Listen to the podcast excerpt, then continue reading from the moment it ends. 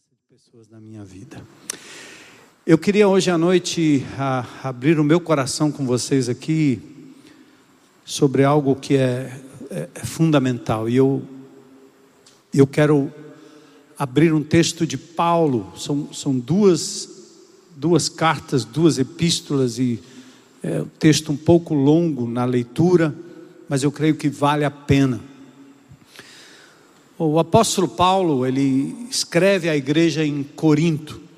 A igreja de Corinto, eu tive o privilégio anos atrás de visitar essa cidade, que ainda hoje está lá e tem marcas da passagem do apóstolo Paulo pela igreja de Corinto, pela cidade de Corinto. Mas era uma igreja cosmopolita, uma igreja num lugar portuário, muito central, muito movimento. Era uma igreja de muitos, muitos ídolos, muita filosofia, muito comércio. Era uma igreja que aqueles que não eram judeus é, eram dedicados a, a, a deuses com manifestações espirituais muito fortes. Inclusive o apóstolo Paulo, quando ele escreve no capítulo 12, quando ele vai puxar a orelha daquela igreja. Era uma igreja muito problemática, muito infantil, muito criança na fé. E o apóstolo Paulo, lá no capítulo 12, logo no início, ele diz assim: Ó, vocês, há pouco tempo atrás, vocês eram guiados por ídolos mudos. Ele quase diz assim: por demônios, porque por trás de cada ídolo há um demônio. A idolatria é uma manifestação incitada por demônios, seres espirituais do mal, que conduzem pessoas a se entregarem de corpo e alma a demônios e a práticas horríveis. E sempre que eu digo isso, eu preciso ressaltar que eu passei parte da minha vida, da minha infância, adolescência, juventude, com os meus pais que eram espíritas, e eu lia muito a respeito, eu frequentei muito, eu vi muito, e aqui todo o respeito, eu tenho grandes amigos espíritas nessa cidade, já fui convidado para pregar a palavra de Deus no meio deles, e fui e sempre vou com muito carinho e muito respeito. Mas Infelizmente, o Espiritismo não é compatível com o cristianismo. Aqui não é uma questão de julgamento de A, de B ou de C. Aqui não é uma questão de tentar ser politicamente correto e dizer que todos nós somos iguais. Não, não é assim. Respeito é uma coisa, discordância é outra. Então, a palavra de Deus não essa Bíblia que nós seguimos e o cristianismo é fundamentalmente antagônico à ideia espírita de reencarnação. Porque o, o, Jesus da Bíblia não reencarna, ele ressuscita. Quando ele morre na cruz e ao terceiro dia, ele levanta dentre os mortos, ele é levantado pelo poder do Pai, não é um outro ser que encarna. É tão real que ele diz: Tomé, põe os teus dedos aqui, põe os teus dedos na minha ferida, sou eu e não outro. Então, por maior respeito que você tenha, discordar ou pregar de forma diferente não é ofensa. Até no meio dos evangélicos nós temos correntes diferentes. Pessoas que creem que pode perder a salvação a qualquer momento. Falando aqui sobre política, um tempo atrás eu conheci uma deputada muito famosa e era é de origem pentecostal. Eu a conheci aqui, a gente conversando. Viemos para uma reunião. E nessa reunião eu disse de cara, logo de saída, eu disse assim, gente, tem tanto título aqui nessa sala, que era uma reunião de liderança evangélica e, e de alguns, alguns políticos. Eu disse assim: tem tanto título nessa sala aqui, que eu gostaria de tratar vocês pelo nome da pessoa: Josefa, Maria, João. Porque tinha apóstolo, profeta, guru, bispo, tinha tudo, né? Inclusive eu, né? E ali criou uma sensibilidade muito grande em alguns que não estavam acostumados, achavam que eu estava rebaixando, não era isso. E depois oportunizou uma conversa, um bate-papo entre, entre nós, entre essas pessoas em particular. E quando ela começou a conversar, nós estávamos no shopping center Iguatemi, papeando ali na mesa, eu disse: Olha, eu venho de uma outra origem de fé. Na minha crença sobre as Escrituras, que é diferente da sua crença, quando Jesus entra na vida de alguém, ele adota essa pessoa como filho e ele jamais deserda, jamais desfilia. Salvação é para sempre, porque não é conquistado pelo esforço humano. Ela regalou os olhos para mim e disse: Não, não foi desse jeito que eu aprendi toda a minha vida. Eu disse: Eu sei. Eu aprendi na minha vida que se eu andar corretamente diante de Deus, eu estou salvo. Se eu cair em pecado, eu, eu perco a salvação. Aí é perca, perde e ganha todo tempo. Eu disse: se dependesse disso aí, eu já estava no olho do inferno. Porque eu não tenho forças em mim mesmo para me manter correto diante de Deus todo o tempo e merecer a salvação por conta da minha, das minhas atitudes. Eu não mereço, eu não consigo, eu não posso. E a minha declaração de, de, de, falibilidade, de incompetência, de pecaminosidade, é que me leva aos pés de Jesus, onde eu me rendo e dependo dEle. Eu era o culpado, Ele o inocente. Ele pagou o preço, pagou a fiança. E não há dinheiro no mundo que possa comprar a salvação. Não há boa obra no mundo que possa ser uma barganha para que Deus me salve. E naquele dia, discordando uns dos outros, né? Ela olhou para mim e disse: Eu posso crer desse jeito? Claro, está na Bíblia. Mas aí eu vou deixar de ser da minha. Não, você não precisa deixar nada. Você só precisa acreditar que salvo uma vez, salvo para sempre. Quando Jesus entra numa casa, demônio nenhum entra de novo. Quando o Espírito de Deus assume o controle de uma vida, nenhum outro espírito tomará mais o controle. Quando você lida com entidades espirituais, é assim: um caboclo desbanca o outro, um espírito expulsa o outro espírito. São hostes inferiores e superiores, e você então fica à mercê de agradar um através de oferendas, e depois outro entra, desbanca aquele, você tem que agradar este, e o homem passa a ser um jogo nas mãos dos deuses, dos espíritos. Paulo, quando escreve à igreja de Corinto, ele diz assim: Vocês eram liderados por ídolos mudos e por isso, nas suas festas de orgia, nas adorações que vocês faziam nos templos, vocês se deixavam levar por espíritos e desembestavam em falar em línguas estranhas. Vocês não tinham controle. Então, o apóstolo Paulo não escreve a epístola aos Coríntios para ensinar o povo a falar em línguas. Ao contrário, ele escreve para corrigir a bagunça que eles estavam fazendo, confundindo as velhas práticas com aquilo que o Espírito de Deus estava propiciando aquele povo naquele momento. Então, Paulo escreve que quando o Espírito de Deus age na vida de uma pessoa, como aconteceu em Pentecoste, a ordem, a decência. Ele não proíbe que a pessoa fale em línguas, o poder e a manifestação do Espírito de Deus pode levar o indivíduo a qualquer manifestação de dom espiritual, não importa. Línguas não, não, é, não são necessariamente o único a única evidência de conversão. Isso é uma loucura, não existe isso na Bíblia.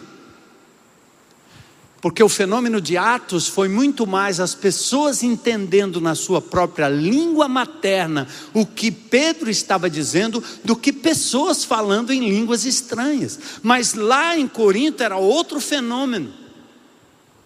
Que nas, nos cultos públicos as pessoas falavam como eles falavam lá, diante das deusas, dos deuses de Corinto.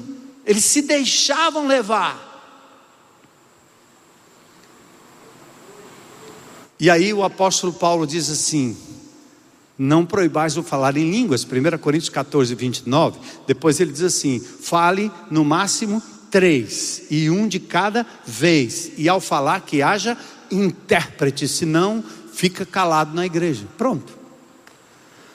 Então ele não proíbe, mas ele disciplina.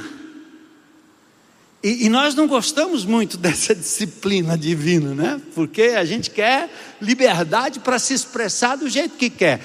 Então, nós temos uma linha de concordância e uma linha também de discordância com alguns que pregam de um jeito ou de outro. Mas por que, que eu estou falando sobre esse preâmbulo? é para que vocês escutem comigo o que o apóstolo Paulo disse à igreja de Corinto no capítulo 2, quando ele começa a defender o seu apostolado e dizer: prestem atenção, eu não estou aqui falando blá blá blá humano, eu não estou aqui falando de filosofia. Paulo era conhecedor da filosofia grega. Quando ele vai para Atenas, para o Ágora, quando ele vai à praça para discutir, ele fala dos epicureus, ele fala dos estoicos, ele conhece os filósofos gregos. Paulo poderia argumentar dentro de todo o seu cabedal intelectual, mas o apóstolo Paulo, ele faz questão de dizer aqui no capítulo 2: Eu decidi não saber nada nada além de Jesus e este crucificado, ressurreto, vivo, verdade, poder. E o apóstolo Paulo faz uma diferença muito grande entre ser religioso, cristão, e ser um verdadeiro filho de Deus, movido pelo Espírito de Deus, habitado pelo Espírito de Deus. Paulo diz: tudo isso eu fiz no poder do Espírito Santo de Deus. Aí eu quero ler para vocês, ou com vocês. 1 Coríntios capítulo 2. E depois nós vamos falar um pouquinho sobre poder. Irmãos, na primeira vez que estive com vocês, não usei palavras eloquentes nem sabedoria humana para lhes apresentar o plano secreto de Deus. Pois decidi que enquanto estivesse com vocês, me esqueceria de tudo. O que ele estava dizendo é: eu vou ter uma amnésia intelectual, filosófica.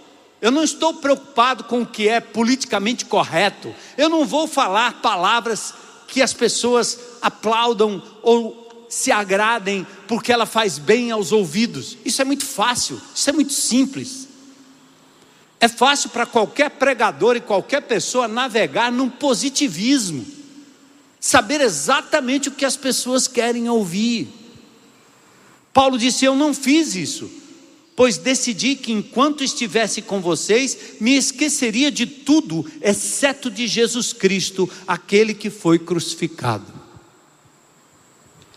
Fui até vocês em fraqueza, temor, trêmulo. Minha mensagem, minha pregação foram muito simples. Em vez de usar argumentos persuasivos e astutos, porque Paulo saberia fazer isso, me firmei no poder do Espírito Santo. O que Paulo estava dizendo é: eu me deixei guiar, eu me deixei levar, eu fui conduzido pelo Espírito Santo de Deus.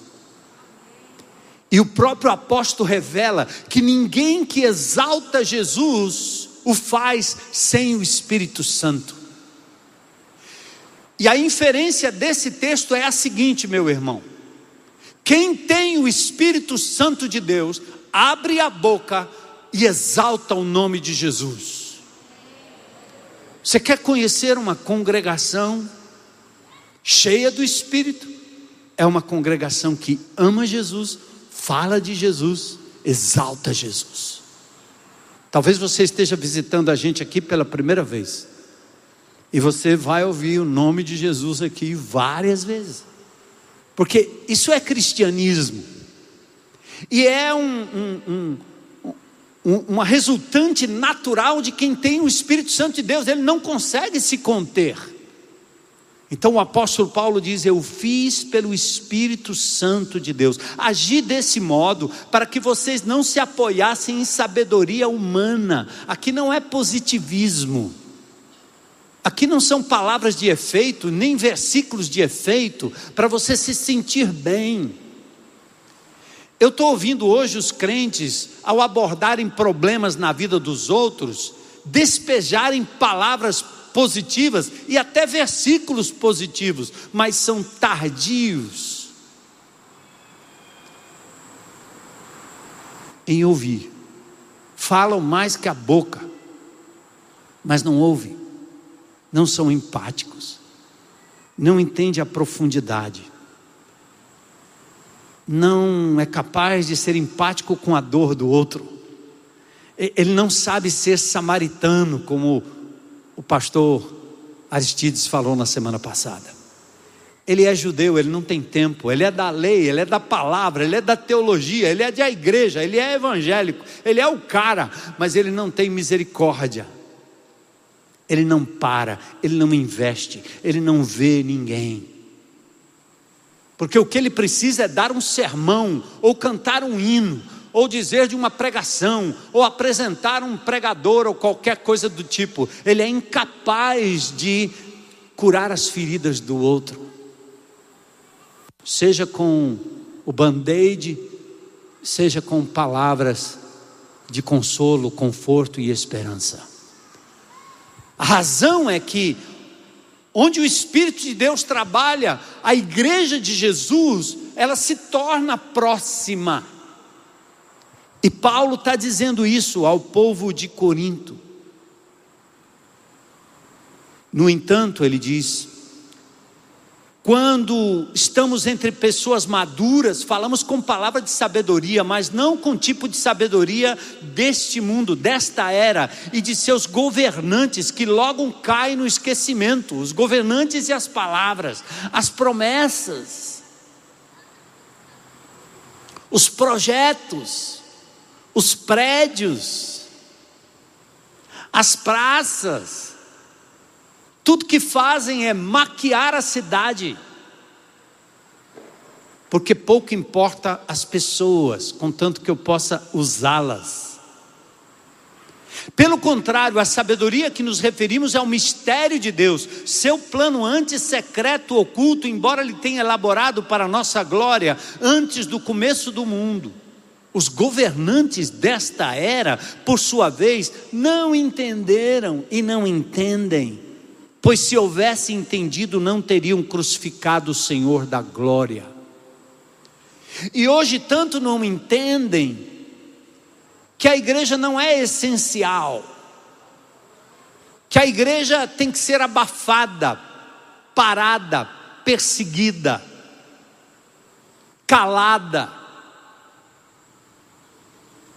E Paulo diz: é a isso que as Escrituras se referem quando dizem, presta atenção: olho nenhum viu, ouvido nenhum ouviu, e mente nenhum imaginou o que Deus preparou para aqueles que o amam.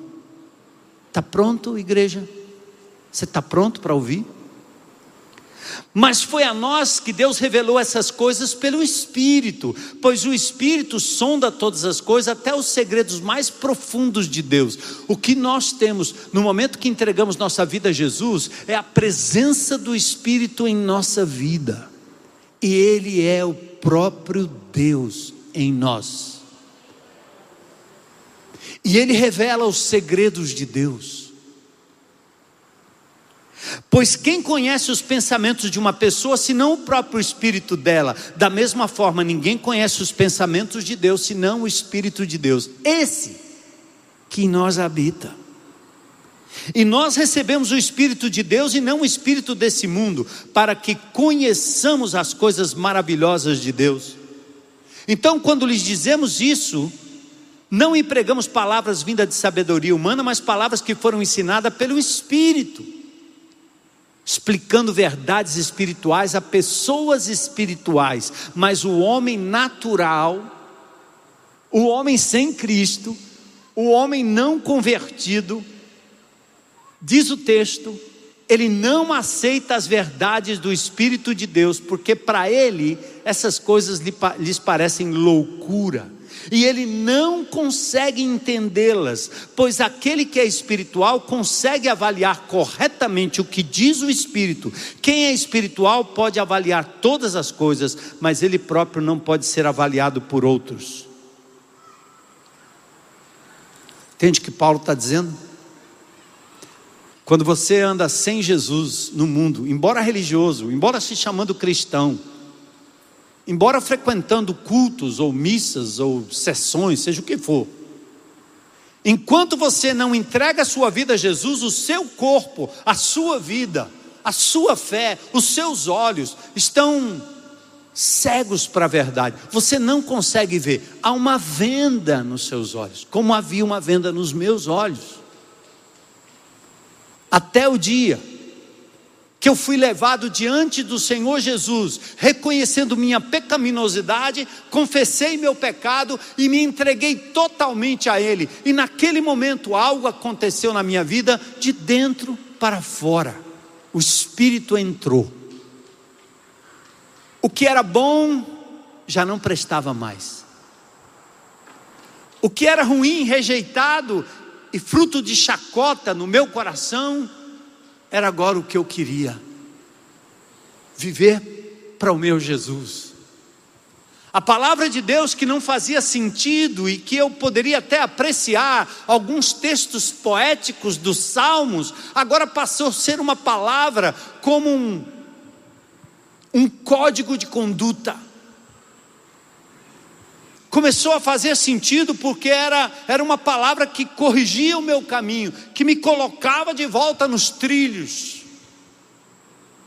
Quem não tem o Espírito de Deus não pode obedecer a palavra de Deus, a não ser pela graça comum que Deus distribui no mundo inteiro, onde um ateu, um indivíduo que não crê em Deus, que escarnece de Deus, ele vai praticar algumas coisas boas, porque ele é criatura de Deus, mas os filhos de Deus têm o caráter de Deus, o caráter de Cristo que se fez gente, porque tem o Espírito Santo de Deus. Então, isso aqui não é um clube, isso aqui é um corpo vivo que invade o mundo aí fora, que vai sair daqui a pouco daqui, que vai passar essa semana toda em redutos onde quem domina é o inimigo de Deus, matando, roubando e destruindo pessoas. Onde a corrupção, onde a morte, a violência, o engano, a traição, a possessão, o abuso, são coisas que dominam o mundo que nos cerca. E você entra nesse mundo, talvez abastecido por uma palavra no domingo, mas você não pode esquecer que o pastor, com sua palavra, por melhor que seja, ele não vai com você lá. Quem vai com você é o Espírito Santo de Deus. E minha função aqui é dizer: não olhe para mim, olhe para Jesus. Olhe para mim enquanto eu olho para Ele. Enquanto eu dependo dele no meu dia a dia, eu quero ser só um exemplo para a vida de vocês, mais nada. E muitas vezes um péssimo exemplo, porque eu não consigo tudo. Mas a minha função dizer, vocês, irmãos e irmãs em Cristo, vocês carregam em seus corpos, em suas vidas, o Espírito Santo de Deus. O mesmo que o apóstolo Paulo disse, eu agora entendo a revelação divina. Antes eu perseguia a igreja, antes eu matava os cristãos. Eu tinha a lei, eu tinha a palavra, mas eu usava contra as pessoas, contra mim mesmo. No capítulo 7 de Romanos, o apóstolo Paulo tem aquela luta interior que ele diz: O que eu não quero é isso que eu faço. Eu não quero comer essa porcaria que vai me fazer mal, mas é exatamente isso que eu como. Alguém já experimentou isso aqui? E aquilo que eu não quero, que eu sei que é errado, que eu não deveria fazer, eu não deveria trair minha mulher, eu não deveria fazer isso com meus filhos, eu não deveria fazer isso com meu marido, eu não deveria fazer isso, eu não deveria. É exatamente isso que eu faço. Porque quem anda na misericórdia olhando para pessoas que caem, e por isso que às vezes é mais fácil você lidar com o bandido ou a bandida, né? Colocando aqui nos dois gêneros. Porque o bandido diz logo: matei. O que, que eu faço? Roubei. O que, que eu faço? O crente não. Ele tenta esconder tudo. Esconde tudo, não fala nada, não fala de suas fraquezas, não se considera frágil, por isso ele é menos dependente de Deus do que o desgraçado que diz: Miserável homem que sou, disse o apóstolo Paulo em Romanos capítulo 7, no versos 24, ele diz o seguinte: Miserável homem que sou, quem vai me livrar desse corpo que me mata? E quando ele entra no capítulo 8, ele diz: Graças a Deus por Jesus Cristo, porque Ele me libertou daquilo que me escravizava, Ele me fez carregar aquilo que me carregava. Ele me fez dominar aquilo que me dominava. Em Romanos capítulo 8, ele começa a dizer: Não entregue seus membros, seu corpo, sua boca, sua vida, sua casa, suas coisas, seu dinheiro, sua inteligência à natureza humana. Entregue a Deus como instrumento de justiça. Deixe o Espírito agir em você. É uma diferença grande. Se é que temos o Espírito de Deus, é esse Espírito que nos faz dizer: Aba, Pai, Paizinho. E é essa consciência que eu quero deixar em vocês hoje aqui.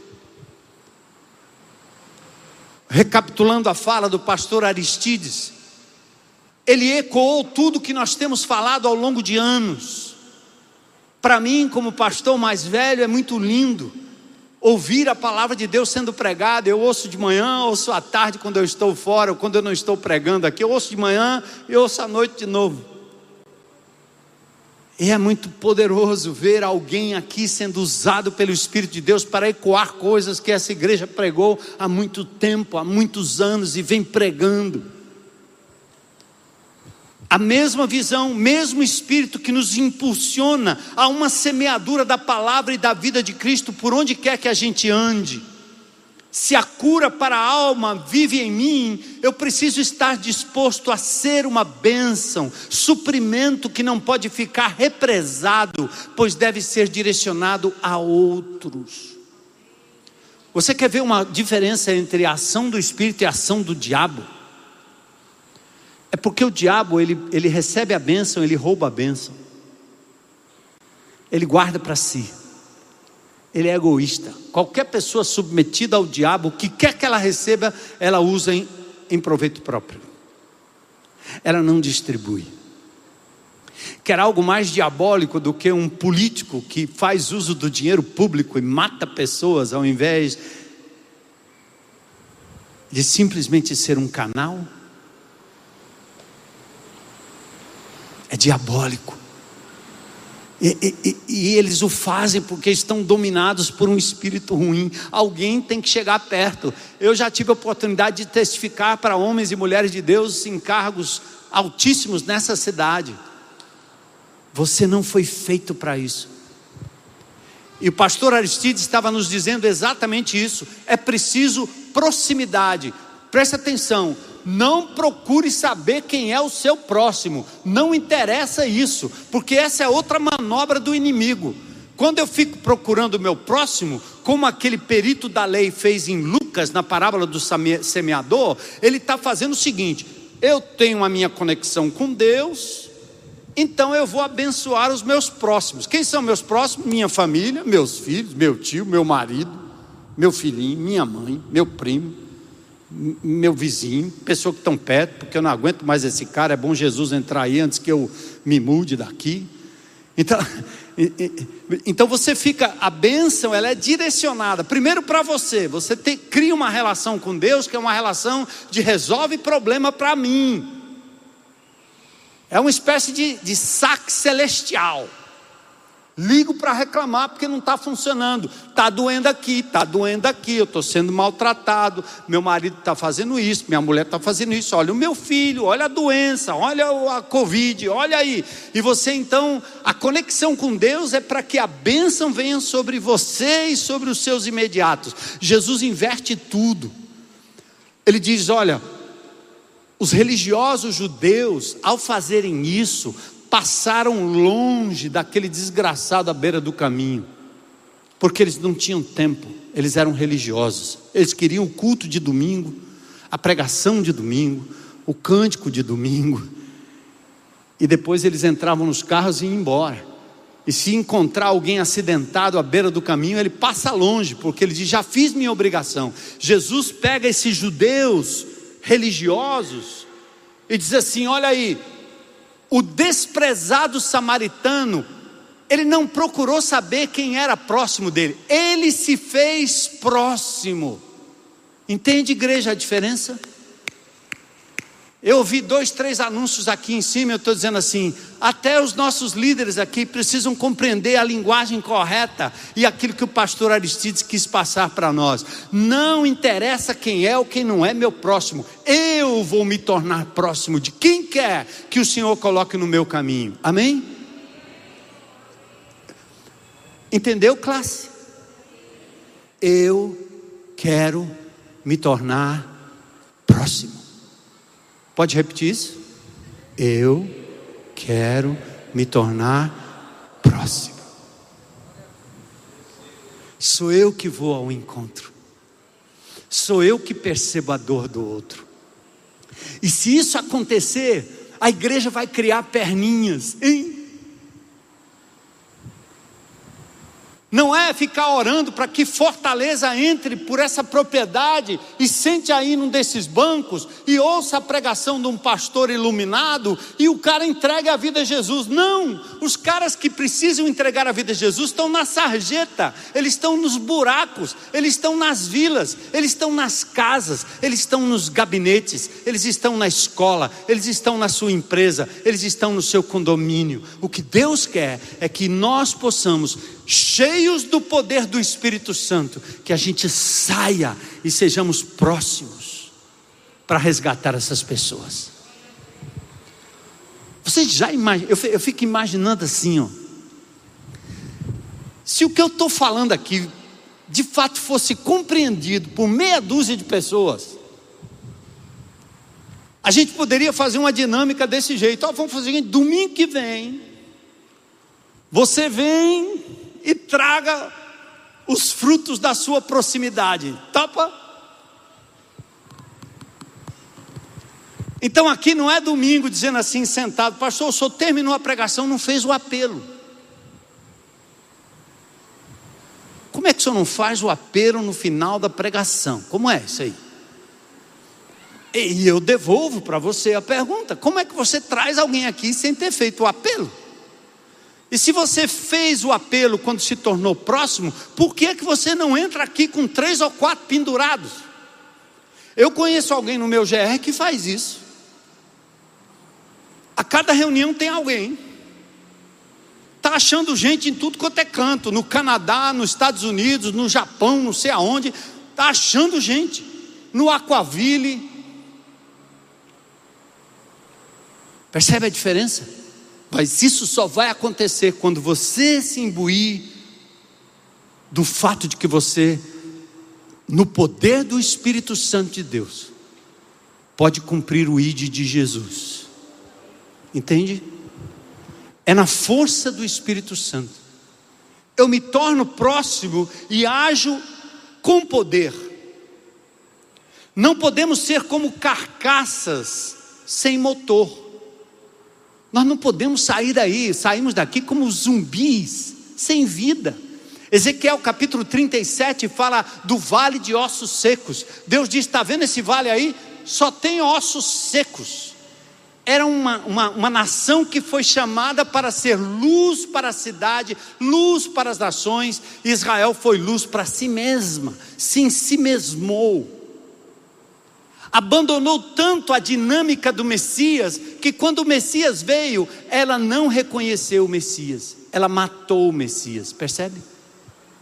Então nós não podemos fazer isso, irmãos. Jesus está batendo a porta, ele vai chegar a qualquer momento. E nós temos que estar tão sintonizado com Ele, com a obra dele, com a missão dele, que no momento em que Ele tocar a trombeta, nós saberemos: é o Senhor.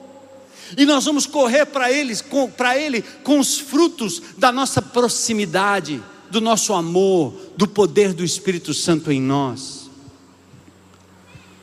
Ossos secos, ouçam a palavra do Senhor. Assim diz o Senhor soberano: vou soprar o meu espírito e vou trazer esses ossos secos à vida, diz o Senhor.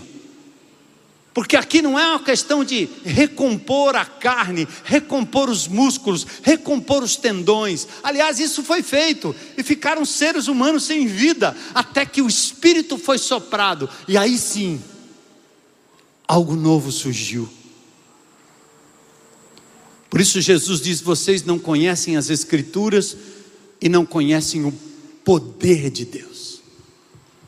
Vocês não podem sair daqui sem a consciência clara de que vocês carregam com vocês o poder garantido pela presença de Deus na vida de vocês. O texto que resume tudo, que fala da presença e do poder para o cumprimento da missão como testemunhas e semeadores da vida no meio da morte, é Atos 1:8. Nós podemos resumir aqui. Jesus está prestes a deixar esse mundo. Ele chama os seus discípulos e diz: Eu estou partindo. E os discípulos dizem: Senhor, não, não, isso não. Nós, nós não como é que nós vamos fazer aqui sozinhos, sem a Sua presença? E Jesus diz: Vocês estão ficando tristes porque eu vou embora, é? E o ministério de Jesus apenas três anos. Mas ele diz assim: Eu vou, eu preciso ir, porque eu preciso morrer preciso vencer a morte, preciso ascender aos céus e o meu nome ser estabelecido na, à direita do Pai como um nome acima de todo o nome. Mas ele diz: Eu não vou deixar vocês órfãos, eu vou enviar um consolador para que ele esteja com vocês o tempo todo, ele vai guiar vocês em toda a verdade. Por isso Jesus dizia para os seus discípulos: Vocês vão fazer obras ainda maiores do que as que eu fiz. E ele deixou essa palavra para mim e ele deixou essa palavra para você. Coloca o seu nome aí, meu irmão. Porque quando Jesus entrou nesse mundo para se tornar gente, Filipenses capítulo 2, ele abriu mão da sua glória, ele deixou a sua prerrogativa divina e se fez homem homem com necessidades de homem, homem que sujava seus pés, homem que tinha que comer, homem que teve, teve fome. Homem que tinha suas necessidades normais como um ser humano. Jesus não podia estar em todo lugar, mas ao iniciar o seu ministério público, a primeira coisa que ele fez não foi um grande milagre, ele se submeteu a João Batista, foi batizado por ele ali nas águas, e naquele momento o Espírito Santo de Deus veio sobre ele em forma de pomba, porque o Senhor queria que houvesse uma manifestação figurativa, uma manifestação visível para que o judeu pudesse acreditar que ele era o Messias, naquele momento, o que Deus estava fazendo era ungindo seu filho com poder, deixando o Espírito de Deus tomar conta dele totalmente, e Jesus foi plenamente submisso ao Espírito. Por isso ele pregou como pregou, por isso ele curou como curou, e agora ele diz assim: agora é com vocês. Mas o que nós precisamos é sair dessa carcaça de ossos. Nós precisamos sair dessa coisa que é ligada e conectada a um lugar, a um templo, a um pastor, a um prédio. Nós não estamos aqui desfazendo o que Jesus fez, não. Ele nos permite reunir, Ele nos permite termos líderes, pastores, sim, Ele vai nos permitir sempre, isso está na Bíblia. Mas nós não podemos criar um bando de pessoas completamente dependente do poder que emana do púlpito. Vocês são a manifestação viva de Deus nessa sociedade. Vocês precisam ir no poder e na força do Espírito.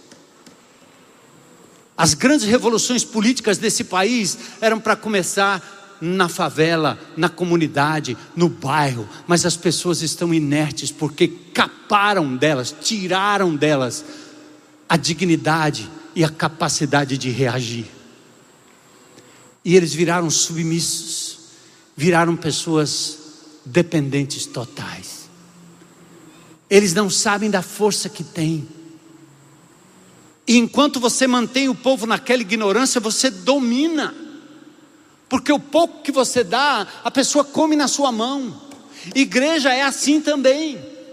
Um líder que não anda com Jesus, um líder que não é submisso ao Espírito Santo de Deus, ele chama a atenção das pessoas para si mesmo e para aquilo que ele performa aqui no domingo. Eu, quando jovem adolescente, andei pelos centros, vi manifestações, mesmo descrente, essas coisas nunca me pegaram. Eu tomava era banho em terreiros para ser jogador de futebol. É por isso que nunca funcionou direito. Até hoje eu jogo ruim.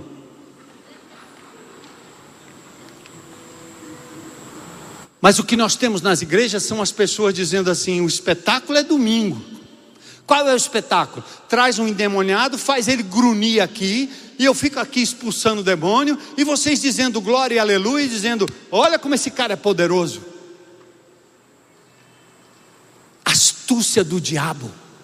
Porque enquanto ele faz isso, ele tira de você a prerrogativa. Porque o que eu quero e o que nós queremos, e o nosso grande alvo, e o que Deus quer, é que cada um de vocês, ao saírem daqui, ao enfrentarem o dia a dia, não pensem em si mesmos, mas pensem que vocês carregam o poder do Espírito Santo de Deus para curar, para expulsar demônios, para limpar ambientes, para limpar famílias, limpar casa, limpar vielas, limpar cidade. Vocês Vamos repetir isso até morrer. Porque alguns entendem, outros dizem: não, não, não, não, não, eu tenho medo, esse negócio não dá certo. Eu estou com dor, ai, você não sabe minha luta, meu sofrimento. Meu irmão, você é canal. Você é canal, você não é, não é poço, não. Você é canal, você é instrumento. Quer resolver o problema da sua vida?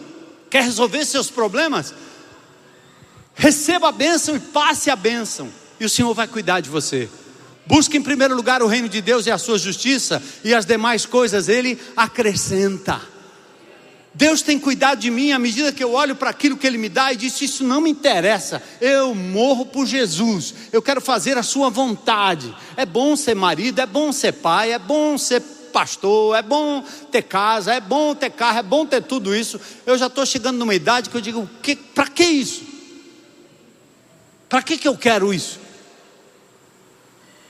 Se Deus me dá, eu agradeço, mas eu digo, Senhor, não, é tendo como se eu não tivesse, é não tendo como se eu tivesse, porque a presença de Deus na minha vida é o que me basta, a Sua palavra santa é o que me basta. Por isso, logo de manhã eu tenho que agradecer o poder da palavra, o poder da presença do Espírito na minha vida. E eu vou sair do meu apartamento e continuo orando pelos dois amigos, um de um lado, outro do outro um é o da fumaça, o outro é o outro cara que está lá. Hoje de manhã, quando eu fui saindo, o outro disse assim: Nós temos que acabar com essa fumaceira aí. Eu disse: Você pensa que você vai me colocar contra isso aqui? Não vai, não. Eu vou botar vocês dois na minha mesa e vou falar do amor de Jesus. A gente vai respirar junto.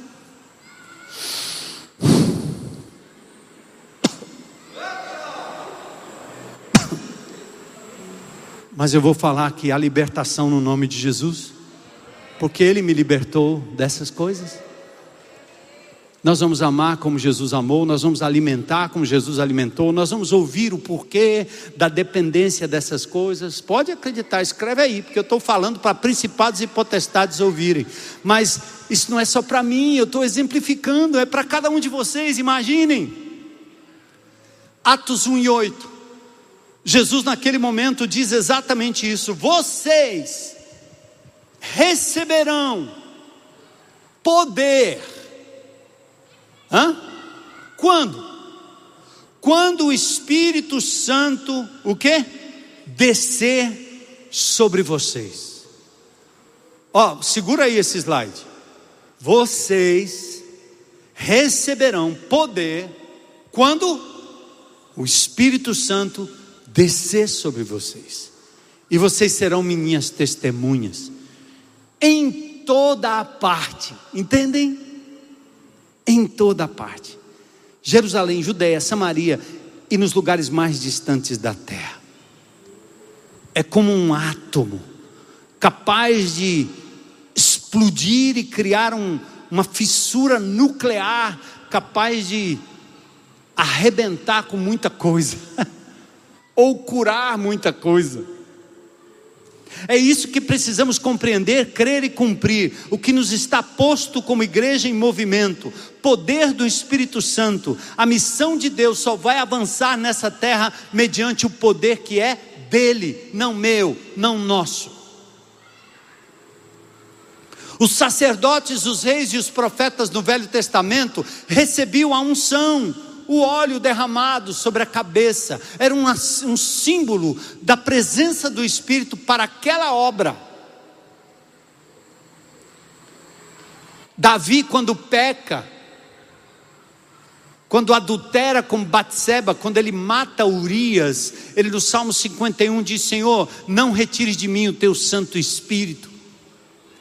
O que ele estava dizendo era: Senhor, Assim como o Senhor me ungiu para ser rei, para libertar o meu povo das mãos dos filisteus, para ter um reino segundo a tua vontade, mas eu furei, eu acabei com tudo, eu menosprezei a unção. Por favor, Senhor, arrependido estou, devolve-me essa unção, esse poder para eu continuar reinando o meu povo.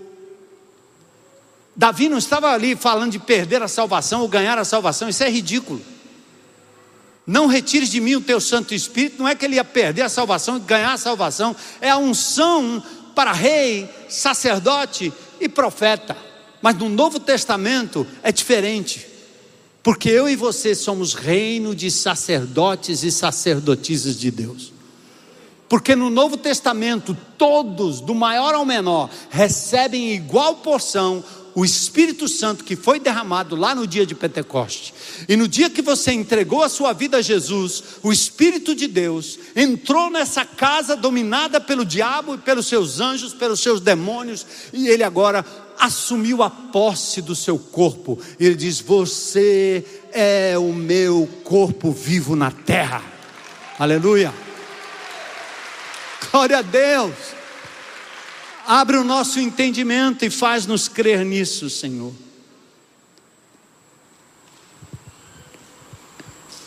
É a presença de Deus que mais importa. Por isso Deus disse a Abraão: anda na minha presença, Abraão, e seja íntegro. Porque quem anda no Espírito faz brotar em si o fruto do Espírito. Anda na minha presença e ser íntegro. E ele disse: Abraão, seja uma bênção. Como ele diz para você, Maria, anda na minha presença e ser íntegra, mulher. Como ele diz para você, Maria, anda na minha presença e seja uma bênção. Deus é Espírito. João 14 diz: é o Espírito da verdade, o mundo não pode receber, não o vê nem o conhecem, mas vocês conhecem, pois ele habita com vocês agora e depois estará com vocês. João 14, versos 15 a 17. O mesmo que deu vida e preserva o equilíbrio da criação, lá em Gênesis 1, é o mesmo Espírito que está agindo nos dias de hoje. Creia que Ele existe. É o Espírito prometido em Joel, no capítulo 2. Em Joel 2 dizia: Vossos filhos e vossas filhas profetizarão, vossos velhos sonharão, vossos jovens terão visões, derramarei em todos o Espírito Santo, incluindo servos e servas. Isaías 61, nós cantamos aqui. O Espírito do Senhor está sobre mim, Ele me ungiu, Ele nos ungiu, Ele nos ungiu. Para quê, gente? Pregar boas novas aos pobres, consolar os de coração quebrantado, proclamar soltura aos cativos, proclamar liberdade aos prisioneiros, consolar os que choram, reconstruir ruínas, restaurar lugares destruídos, renovar as cidades devastadas, serão chamados sacerdotes e ministros do nosso Deus. Seus descendentes serão reconhecidos e honrados, e todos saberão que somos povo abençoado por Deus. É o Espírito. Eu quero ler para vocês, para terminar, algo que eu escrevi há talvez mais de 10 anos atrás.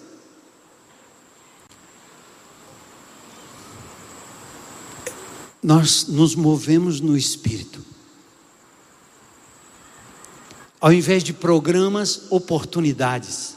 Kairos de Deus, o tempo de Deus. Fica atento lá fora, lá fora, onde Deus vai te levar. Ao invés de prédio, proximidade, na mesa, na casa, na esquina, no trabalho, no plantão. Ao invés de pregadores, palavra, mapa compartilhado, boca cheia do Espírito Santo falando. Não se embriaguem com vinho em que há contenda, mas sejam cheios do Espírito, falando entre vós com salmos, hinos e cânticos espirituais. Por onde quer que vocês andem, cheio do Espírito, louva.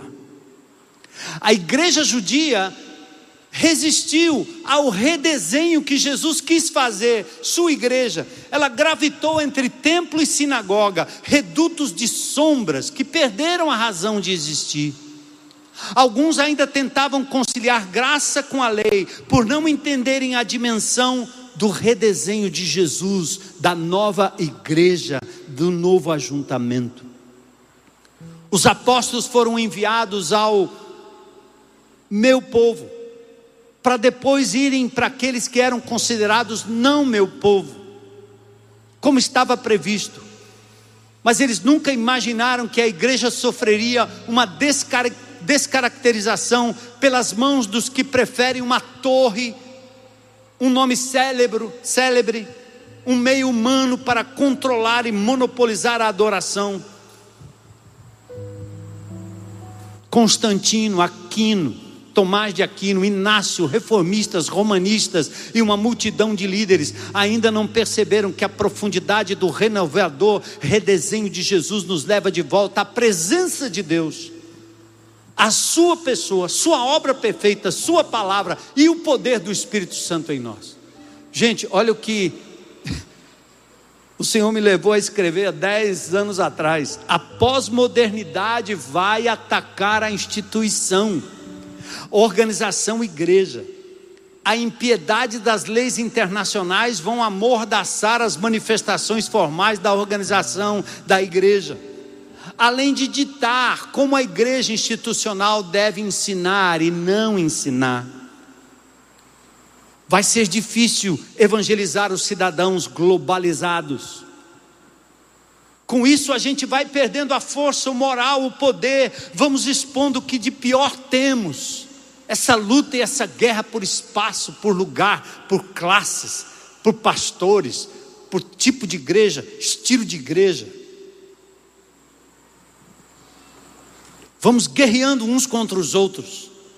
Ficamos ao redor do tempo, dos prédios, dos títulos, buscando glória humana. E vamos expondo a nossa podre autojustiça. Esse esforço próprio para construir um projeto humano de reino. Mas quando nós buscamos o que Jesus desenhou, os mistérios do plano de Deus. A sua ênfase é pessoal, é relacional, é proximal, é mútuo, é flexível, é cada vez menos institucional. Isso vai nos levar a permitir levar cada discípulo, cada grupo de discípulos a andar na presença de Deus, de casa em casa, onde quer que vocês possam ir. Glória a Deus. Vamos prevalecer sobre os altivos portais do inferno o mover do Espírito na formação de um povo em Pentecoste recebe a compreensão do milagre sobrenatural das grandezas de Deus. A igreja crescia aos milhares de casa em casa, como cresce hoje na igreja da China, como cresce hoje em países africanos onde a igreja é perseguida. O grande ajuntamento destaca o porta-voz, o mediador, o líder, os seguidores, enquanto o pequeno ajuntamento destaca a ação inclusiva, multiforme, descentralizadora do Espírito Santo sobre a vida de pessoas, mediadores comuns como vocês. Seguidores que se transformam em líderes e sacerdotes da inclusa graça de Deus. Glória a Deus.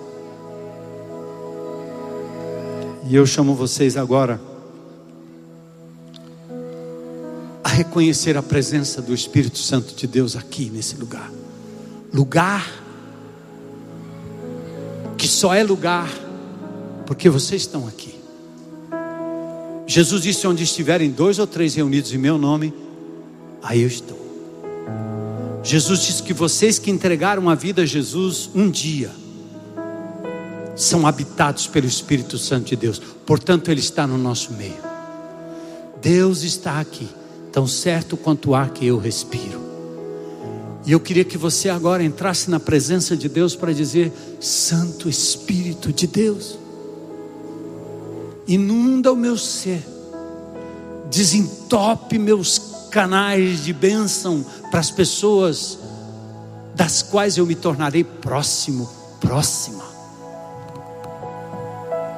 poder para servir, poder para ministrar, poder para ter misericórdia, poder para contribuir, poder para falar, poder para abrir a casa, poder para invadir as casas, poder para abrir a propriedade, poder para invadir as vielas. Glórias ao teu nome. A minha oração é que o Espírito de Deus agora abra os teus olhos para perceber a presença de Deus.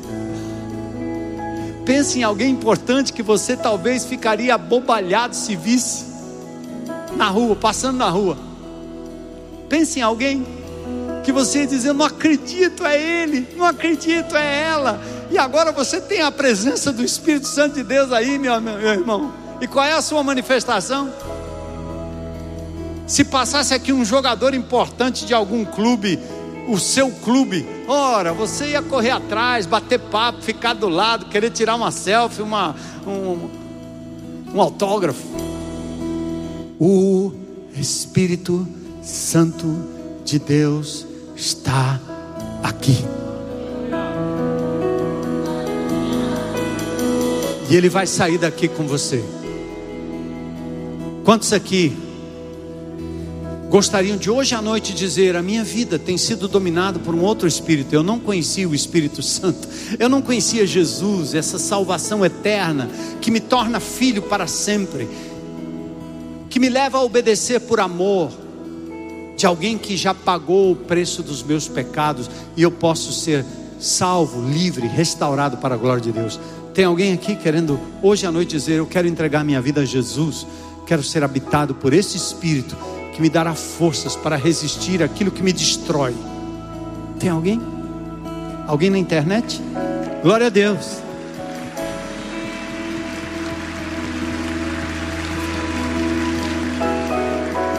Agora é você, meu irmão, minha irmã.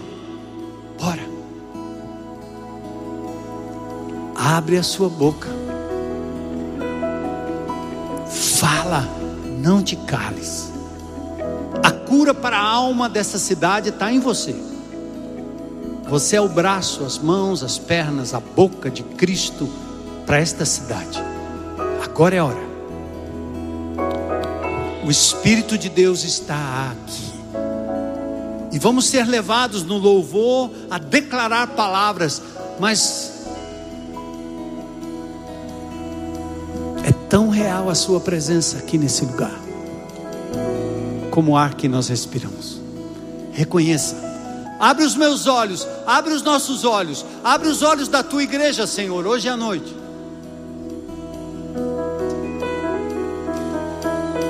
Que eles possam realizar obras ainda maiores, como o Senhor prometeu.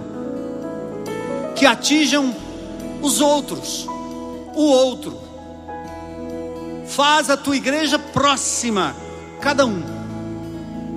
Orando, como nós temos dito aqui, por pessoas, por circunstâncias, por situações que precisam de restauração. E que a tua igreja o faça no poder do Espírito Santo. Percebendo que o Espírito vai junto. Cuida do teu corpo. Você é templo do Espírito. Cuida daquilo que Deus colocou nas tuas mãos. Elas pertencem ao Espírito a tua voz, a tua boca, a tua timidez. Ele não nos deu o espírito de temor, mas o espírito de amor, de ousadia, que clama, Abba Pai, que fala do nome de Jesus com intrepidez. Poderemos ser presos, mas não pararemos de falar do nome de Jesus.